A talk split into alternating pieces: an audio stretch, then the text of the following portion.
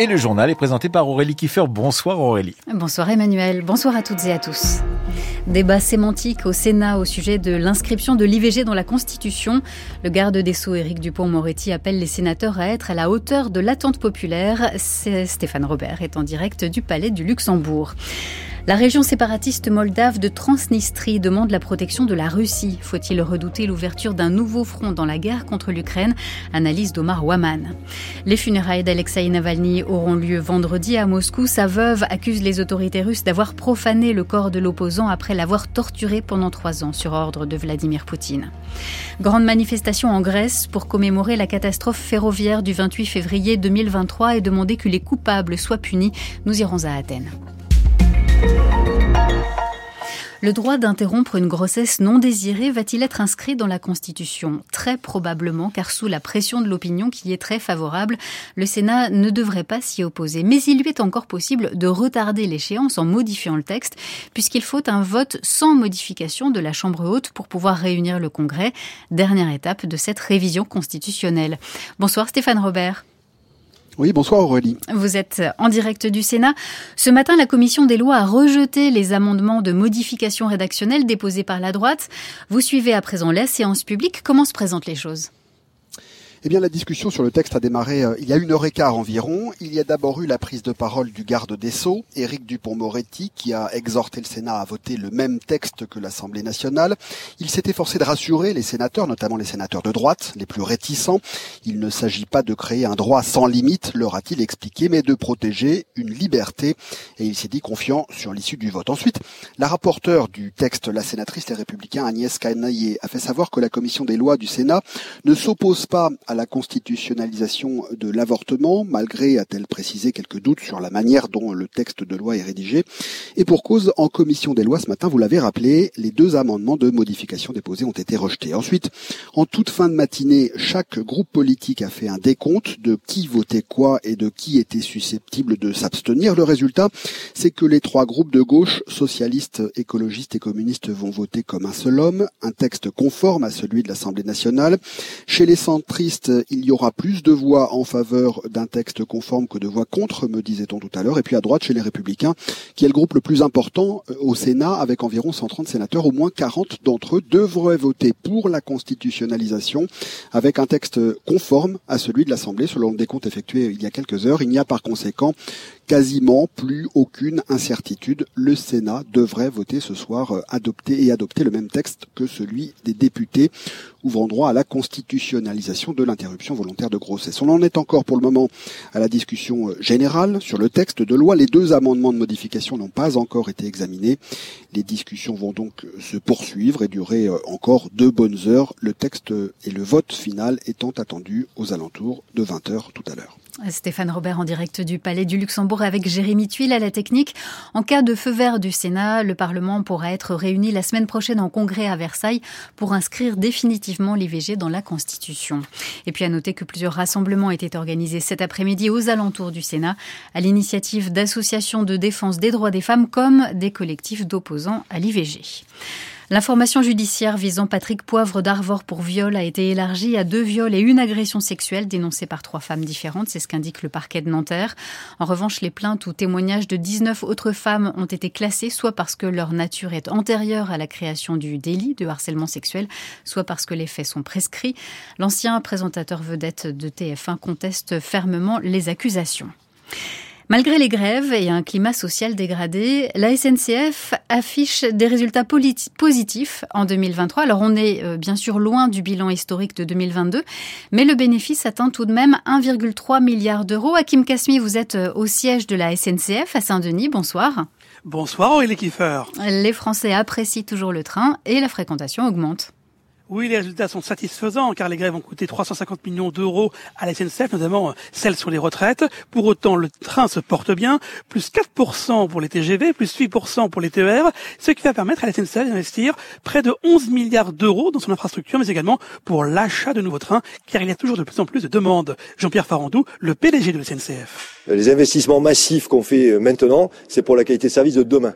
La voie ferrée, c'est essentiel, hein, donc il ne faut pas hésiter à investir. On le fait beaucoup, plus de 5 milliards d'euros investis sur, les, sur le ferroviaire, à la fois pour mieux maintenir le réseau existant et pour le développer. Et puis il faut des matériels neufs, il faut du TGV. On sent bien qu'en ce moment, on manque de TGV. On a fait 10,6 milliards d'euros d'investissement en 2023. Donc c'est déjà un record et je pense qu'on est parti en 24 pour battre encore le record. On ne sera pas très loin de 11 milliards des résultats dans le vert qui n'empêcheront pas des hausses de tarifs, plus 2,6% à prévoir sur les TGV Inouï, des hausses de tarifs qui ne concerneront pas les TGV Inouï, les titulaires de carte avantage, mais également les trains d'équilibre du territoire. Jean-Pierre Farandou. Alors on pose souvent la question des prix. Je rappelle que les prix des TGV, au fond, ça reste raisonnable. Il y a 40% des trajets qui ne vont pas augmenter. Tous les Ouigo et les trains d'équilibre du territoire, pas d'augmentation. Sur les 60% restants, on a fait le choix de les augmenter que de 2,6% en moyenne, ce qui est l'inflation, alors que nos coûts réels euh, augmentent eux de 4 à 5%. Donc voilà, donc une augmentation très modérée des prix pour que le TGV reste accessible au plus grand nombre des résultats qui ne manqueront pas de faire réagir les syndicats, qui devront reprendre la discussion avec euh, la direction de la SNCF dans les, prochains, dans les prochaines semaines. Et pour autant, Jean-Pierre Farandou l'a rappelé, pas question d'aller au-delà des propositions déjà faites par la SNCF ces derniers jours. Hakim Kasmi au siège de la SNCF avec les moyens techniques de Geoffrey Marianne. Le gouvernement renforce le fonds d'urgence à l'agriculture bio annoncé fin janvier. Il va passer de 50 à 90 millions d'euros, précise le ministre de l'Agriculture, Marc Fesneau. Ce plan, qui doit encore être approuvé par la Commission européenne, s'ajoute aux 104 millions d'euros versés en 2023 aux exploitants bio qui font face depuis deux ans maintenant à la chute de la consommation. Un rapport sur les nouveaux OGM reçu mi-janvier par le ministère de l'Agriculture n'a toujours pas été rendu public. Il a été élaboré par l'ANSES, l'Agence nationale sanitaire française, qui avait déjà produit un précédent rapport assez réservé sur ces nouveaux organismes génétiquement modifiés, appelés NGT ou NBT, qui font actuellement l'objet de discussions au niveau européen. Bonsoir Véronique Roberotte. Bonsoir. La Confédération paysanne a saisi la CADA, la Commission d'accès aux documents européens, pour pouvoir obtenir ce document. Voilà, réponse attendue d'ici un mois maximum. C'est le deuxième rapport de l'ANSES, euh, la deuxième autosaisine de l'Agence sanitaire française sur ces nouveaux OGM. Alors qu'est-ce que c'est? La différence des anciens organismes génétiquement modifiés qui étaient obtenus par l'introduction d'un gène d'une autre espèce dans un corps vivant pour le rendre par exemple plus résistant à la sécheresse. Les nouveaux OGM sont obtenus par la modification d'un gène déjà existant dans l'organisme vivant. On en modifie donc l'ADN à l'aide de ciseaux moléculaires alors des discussions, vous l'avez dit, sont en cours au niveau européen pour savoir comment évaluer, qualifier, réglementer ces nouveaux OGM. L'ANSES s'est donc autosaisie du sujet euh, dans le but aussi d'éclairer euh, le débat public qui n'a toujours pas eu lieu, hein, notamment en France pour l'instant. Et son travail est coincé dans un tiroir d'un ministère, alerte Guy Kassler de la Confédération paysanne. Pour l'instant, c'est le ministère de l'Agriculture qui le retient depuis euh, mi-janvier. Et s'il n'est pas publié, c'est qu'il déplaît à certains acteurs. Euh, on a eu des fuites, euh, non pas sur le contenu de ce rapport, mais sur les demandes formelles de la FNSEA quand ils ont rencontré le président Macron, qui a demandé que l'ANSES soit mise sous tutelle politique. Pour une agence scientifique indépendante, c'est quand même un petit peu gênant, et qu'elle n'ait plus le droit de s'autosaisir euh, et qu'elle ne puisse publier des avis que après avis de l'agence européenne. À quoi servent nos agences scientifiques? Moi, je ne dis pas qu'elles ont raison, qu'elles disent la messe. Euh, je dis, elles sont là pour faire leur boulot, elles font leur boulot et on leur interdit de le faire. Voilà, la commission donc d'accès aux documents administratifs, la GADA, la CADA, pardon, a été saisie euh, par la Confédération paysanne et des ONG aussi, donc euh, qui souhaitent avoir accès à ce rapport. Merci Véronique Roberotte. L'annonce passe mal auprès des étudiants. Les loyers des chambres universitaires vont légèrement augmenter à la prochaine rentrée de septembre. Après cinq ans de gel des loyers, le Centre national des œuvres universitaires et scolaires, qui gère notamment le logement étudiant, la restauration et les bourses, annonce donc une hausse d'un maximum de 3,5% des loyers chambres de CTU. Les autorités de la Transnistrie demandent la protection de la Russie face à la Moldavie. Les députés du Parlement de cette région séparatiste pro-russe demandent officiellement à Moscou de mettre en œuvre des mesures pour protéger ce territoire situé le long de la frontière ukrainienne face à, je cite, la pression croissante exercée par la Moldavie. Le gouvernement moldave rejette ce qu'il qualifie de propagande. Alors pour bien comprendre cet appel à la protection formulé par la Transnistrie, rappelons au Marwaman que ce territoire est très fortement dépendant la Russie.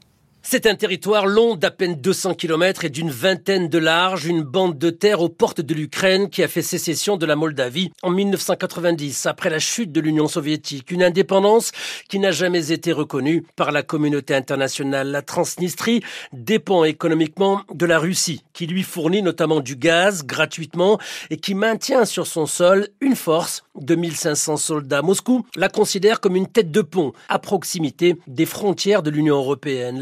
Des députés de la Transnistrie inquiète la Moldavie pro-européenne qui accuse Moscou de vouloir la déstabiliser, voire de fomenter un coup d'État dans ce pays de l'ex-Union soviétique qui aspire à rejoindre l'Europe. Le Premier ministre polonais Donald Tusk l'a compris. Il a déclaré cet après-midi que les tensions dans ce territoire étaient dangereuses pour la région et pour l'Ukraine. Quant à la Russie, elle a d'emblée assuré avoir pour priorité la protection des 475 000 habitants de la Transnistrie. Omar Ouaman. Les funérailles d'Alexei Navalny, mort le 16 février en prison, auront lieu vendredi à Moscou en début d'après-midi. L'équipe de l'opposant russe l'a fait savoir aujourd'hui sur les réseaux sociaux. On se demandait depuis plusieurs jours où et quand l'enterrement pourrait avoir lieu. Bonsoir Sylvain Tronchet. Bonsoir Aurélie. Vous êtes en direct de Moscou. Les proches d'Alexei Navalny, qui voulaient organiser une cérémonie d'adieu, dénonçaient des tentatives d'obstruction de la part des autorités pour les empêcher. Oui, et finalement, après des jours de négociations secrètes entre le pouvoir russe et les proches de l'opposant, il a donc été décidé qu'Alexei Navalny sera enterré vendredi dans le petit cimetière de Borisov, dans la banlieue sud de Moscou, à une vingtaine de kilomètres du Kremlin, un cimetière qui se trouve euh, non loin de l'endroit où il habitait avec sa famille à Moscou. Une cérémonie religieuse sera organisée dans une église auparavant à deux kilomètres de là, dans le quartier de Marino, connu pour avoir été un lieu de manifestation de l'opposition russe quand elle pouvait encore descendre dans la rue il y a une dizaine d'années. L'équipe Navalny affirme que malgré toutes ces démarches, elle n'a pas pu trouver une salle pour permettre à ceux qui le voudraient de rendre un dernier hommage à Alexei Navalny. Les propriétaires de lieux affirmaient ou que les lieux n'étaient pas disponibles ou exigeaient une cérémonie privée. Ivan Jdanov, le directeur de la Fondation anticorruption, FBK, affirme que tout cela est le fait du Kremlin qui a fait de l'obstruction jusqu'au bout, décalant même la date prévue des obsèques du 29 février au 1er mars parce que Vladimir Poutine doit prononcer un discours important le 29. Les proches d'Alexei Navalny conseille donc à tous ceux qui voudraient venir vendredi d'arriver tôt. Reste à savoir, malgré tout, quelles seront les consignes données aux forces de l'ordre, qui seront de toute façon très nombreuses sur place. Les manifestations sont évidemment interdites en Russie, mais dans quelle mesure se rendre à ces obsèques sera considéré comme une infraction? Les autorités n'ont rien dit de clair sur le sujet et ce silence ne fait qu'alourdir l'ambiance à deux jours des obsèques. Sylvain Tronchet, correspondant de France Culture en Russie. La, veuve, la veuve d'Alexei Navalny était à Strasbourg aujourd'hui. Elle est venue prononcer un discours devant le Parlement européen.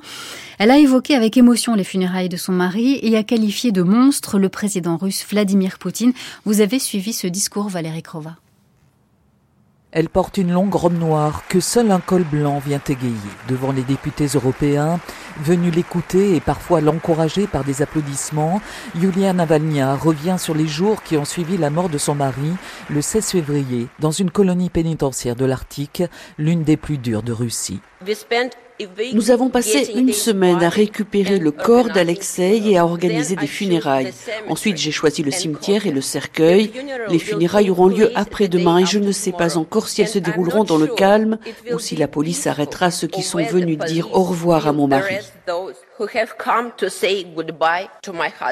Yulia Navalnya détaillant ensuite les conditions de détention de son mari, mort de faim, dira-t-elle, les tortures qu'il a subies dans ce qu'elle qualifie de goulag de Poutine. La veuve d'Alexei Navalny désigne un responsable et un seul. Poutine est le chef d'un gang criminel organisé.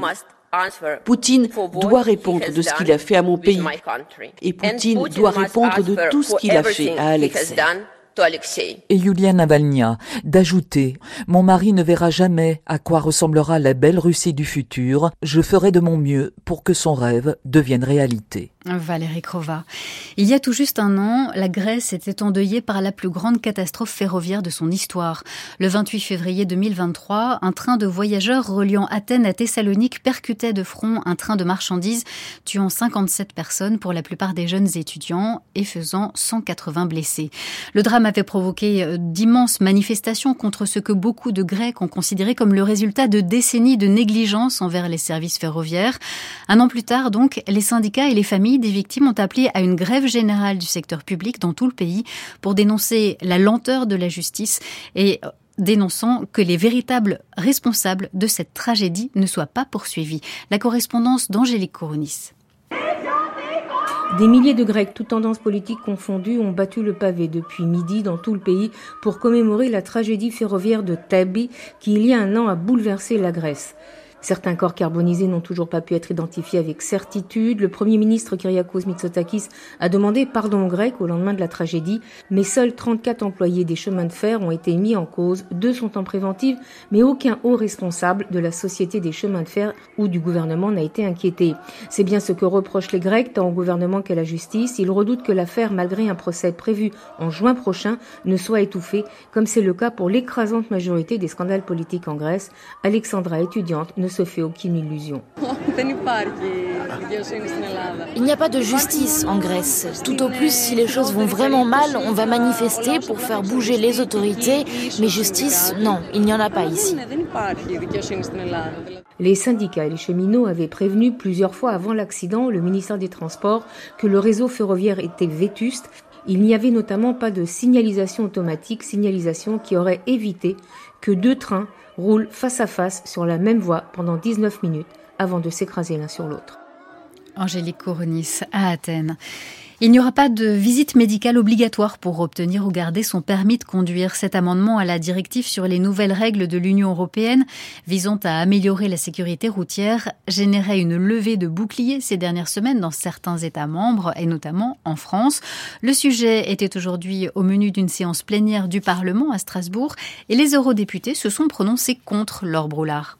L'opposition des élus de droite notamment aura finalement eu raison de la visite médicale obligatoire, pourtant défendue par une partie des écologistes, de la gauche et des centristes. À la place, le Parlement propose que les conducteurs auto-évaluent leur propre capacité à prendre la route et laisse aux États membres le choix d'imposer ou non des contrôles médicaux lors de la délivrance ou du renouvellement du permis. D'autres projets ont été abandonnés, comme une durée de validité du permis limitée en fonction de l'âge ou le permis tracteur pour les agriculteurs. Les députés ont cependant fait un premier pas vers la fin du permis à vie, puisqu'ils proposent une validité d'au moins 15 ans pour les motos et les voitures et de 5 ans pour les camions et les bus. Un point qui promet d'être âprement discuté lors des négociations avec les États membres. Le texte n'est en effet pour l'instant pas contraignant. Il doit encore être négocié au sein des 27 qui pourront apporter des modifications avant de revenir pour un vote final au Parlement. Le bitcoin s'envole. La monnaie électronique a franchi aujourd'hui le seuil des 60 000 dollars et se rapproche de son record absolu. À quoi est due une telle remontée? Elle semble liée, Marie Viennot, à l'approbation d'un nouveau type de placement indexé sur la crypto-monnaie. Comme l'or, le Bitcoin est utilisé par certains investisseurs, les plus audacieux, comme une valeur refuge. Après avoir atteint un point bas en novembre 2021, un Bitcoin valait alors 15 000 dollars. Il a recommencé à grimper à partir de l'automne dernier au début de la guerre au Proche-Orient. Mais la raison principale de cette ascension, c'est la décision prise par le régulateur financier américain, la SEC, d'autoriser à partir de janvier les ETF en Bitcoin. Un ETF est en gros un produit financier dont le cours fluctue en fonction de l'actif sur lequel il est gagé. Il existe des ETF luxe qui suivent les cours des actions des entreprises de ce secteur, des ETF CAC 40 qui suivent l'évolution de l'indice français, des ETF il y en a à foison et donc depuis janvier, il y a des ETF Bitcoin. Le succès fut immédiat, près de 5 milliards de dollars ont été investis dans ces ETF Bitcoin au premier jour qu'ils furent autorisés. Pour les investisseurs traditionnels, acheter ces produits financiers liés au cours du Bitcoin leur permet de parier sur la valeur de cette crypto-monnaie sans avoir à gérer la complexité liée à son achat et son stockage sécurisé. En revanche, les intermédiaires financiers qui vendent ces ETF Bitcoin doivent en acheter, ce qui explique en partie l'augmentation de la demande. Autre raison de l'envolée du cours, tous les quatre ans, la production de Bitcoin est divisée par deux. C'est dans le programme initial. Or, cet événement, que l'on nomme le halving, va avoir lieu mi-avril.